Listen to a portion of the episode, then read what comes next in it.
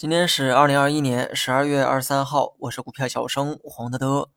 昨天谈到中药大涨是对医药行业的无奈，因为医药集采的缘故，让中药成了行业的避风港。但没想到消息来得这么快，部分中药也进入到了集采的环节。如此一来呢，也就没了避险的优势。昨天风光大涨，今天默默流泪。抛开中药，我们呢谈一谈西药的问题哈，也就是多数人认为的医药领域。医药医疗今年几乎没有什么涨幅，原因呢，大家也都知道。早期是因为估值太高，二零二零年股价飞到了天上，那么后期回调也在所难免。之后呢，又因为集采和老美制裁等问题，市场啊开始杀估值。这期间，医疗行业的业绩保持的呢还算是不错，人们担心的只是今后业绩的表现。不过话说回来，先不说未来的事情很难预料。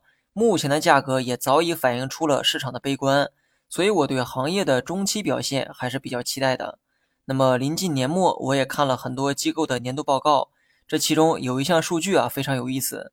数据统计了机构在2021年最看好的行业，这其中呢有食品、饮料、医疗、新能源、电子等等。这其中看好医疗行业的机构明显多于其他行业。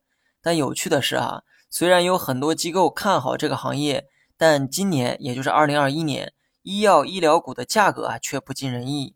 这里面呢，可能有两种原因。第一，这种判断很大程度上参考了二零二零年的走势，所以二零二一年看好医疗行业的机构依旧很多。但过于一致性的预期也会增加行业内的分歧和博弈。那么第二，今年呢，有一些突发事件是没办法提前预测的，比如说老美对本国企业的制裁。这些呢，也是导致预期和股价相差太多的原因。这么多呢，都是关于今年的数据哈。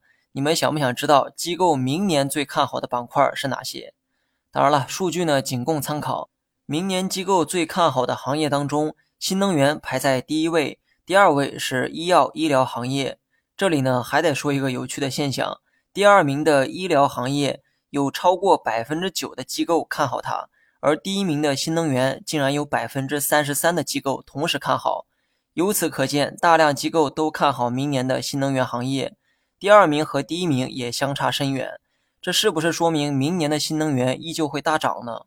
答案我也不知道。但你回想一下我开头说过的那些内容，当初很多机构也看好今年医疗行业的表现，但最后又如何？过于一致的预期既是机会，也一样是风险。这其中不排除很多机构参考了新能源2021年的走势，才有了对2022年过于一致的判断。那么以上数据呢，可以作为宏观方向去参考，可信但不可全信。即便是我的判断，你也要辩证的去看。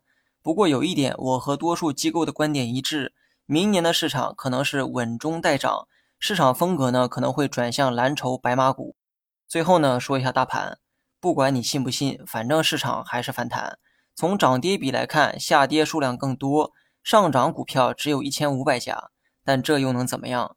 很早以前我就说过，要把重心放在蓝筹股上。如果这么做了，那么今天对你来说就是反弹，而且今后我还会继续看反弹。另外，很多人看到了白酒啊在午后的爆发，想让我叨叨两句。白酒作为消费股啊，我的观点呢一直很明确，明年大概率是蓝筹股的行情。而消费股多数呢也都是蓝筹，所以你们仔细品一品这句话。